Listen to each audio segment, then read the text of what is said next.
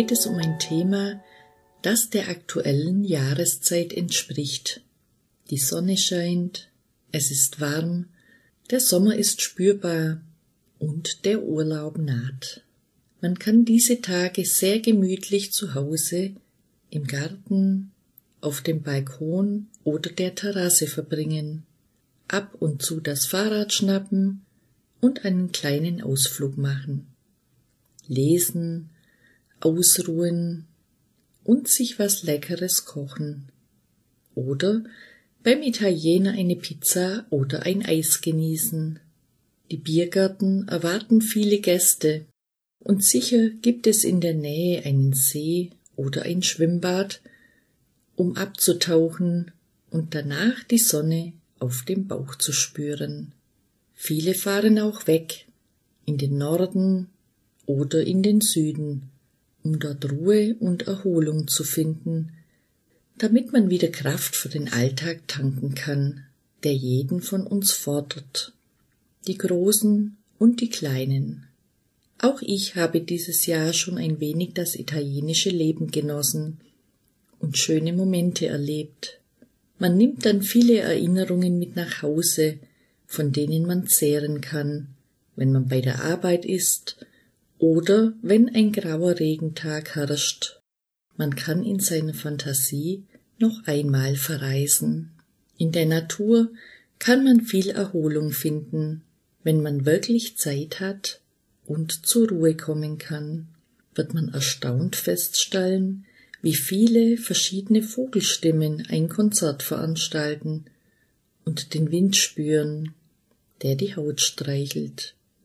Dieses Gespür geht im täglichen Hetzen oft völlig verloren.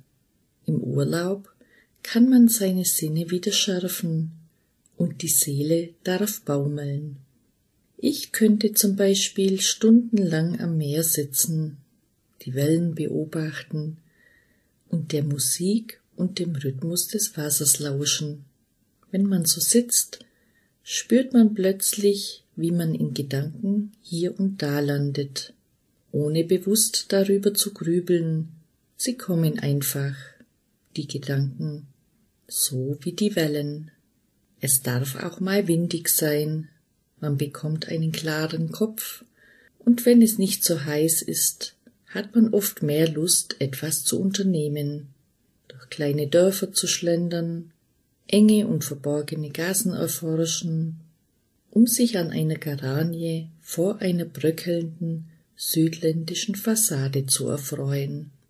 Kleine und schlichte Lokale sind oftmals sehr gastfreundlich und man kann gemütlich einen Kaffee trinken oder eine einfache landestypische Köstlichkeit genießen, den Blick umherschweifen lassen und die flatternde Wäsche an den Fenstern beobachten. Oft ist es das Einfache, das wunderschön ist wenn man es richtig betrachtet und den Liebreiz erkennt.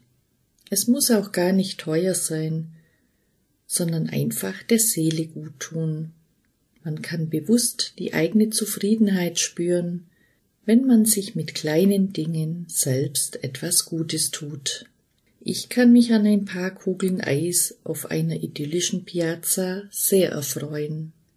Wenn man sich im Urlaub auf die Menschen in dieser Region einlässt, ein paar Tage nach deren Gewohnheiten lebt und isst, dem Klang und Temperament ihrer Sprache lauscht, dann sieht man nicht nur Bauwerke, schöne Kirchen oder eine wundervolle Landschaft, sondern man wird ein Teil dieses Lebens. Für Augenblicke, Stunden, Tage, und der Körper und der Geist sind wirklich verreist in ein anderes Land oder eine andere Region. Und zu Hause hat man dann viele bunte Erinnerungen im Herzen, die man ein Leben lang wieder hervorkramen kann, um davon zu erzählen und zu träumen.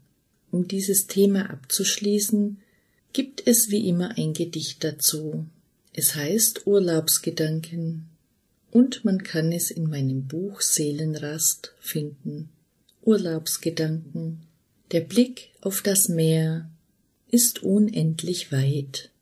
das den Gedanken und der Fantasie Flügel verleiht. Die Wellen tosen und schäumen, es ist ein Kommen und Gehen, die Natur ein riesiges Wunder, und der Mensch wird es niemals verstehen.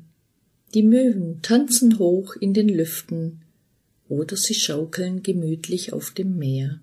Wenn wir dies immerzu dürften, wie wäre es, genießen wir es dann immer noch so sehr, im warmen Sand zu liegen, ausgestreckt, die Füße darin eingegraben, den Blick der heißen Sonne entgegen.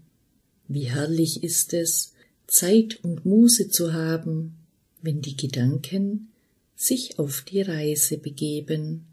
Doch auch das muss man lernen, loszulassen, sich vom Alltag entfernen, das Jetzt und Hier in vollen Zügen genießen, einen verwegenen Griff zu den Sternen, bis Realität und Wünsche ineinander fließen. Ich wünsche nun einen schönen Sommer, ob zu Hause oder an einem anderen Ort, irgendwo auf dieser Welt, wo es überall schöne Ecken gibt und freundliche Menschen, die uns daran erinnern, dass man überall ein wenig anders lebt, aber im Grunde unseres Herzens sind wir doch alle gleich. Ich freue mich auf deinen nächsten Besuch zu einem anderen Thema, das dich vielleicht interessiert, oder zu der fünfteiligen Reihe der Cinque Terre Dörfer, die so nach und nach von mir kommen werden. Bis dann mit einem Lächelgruß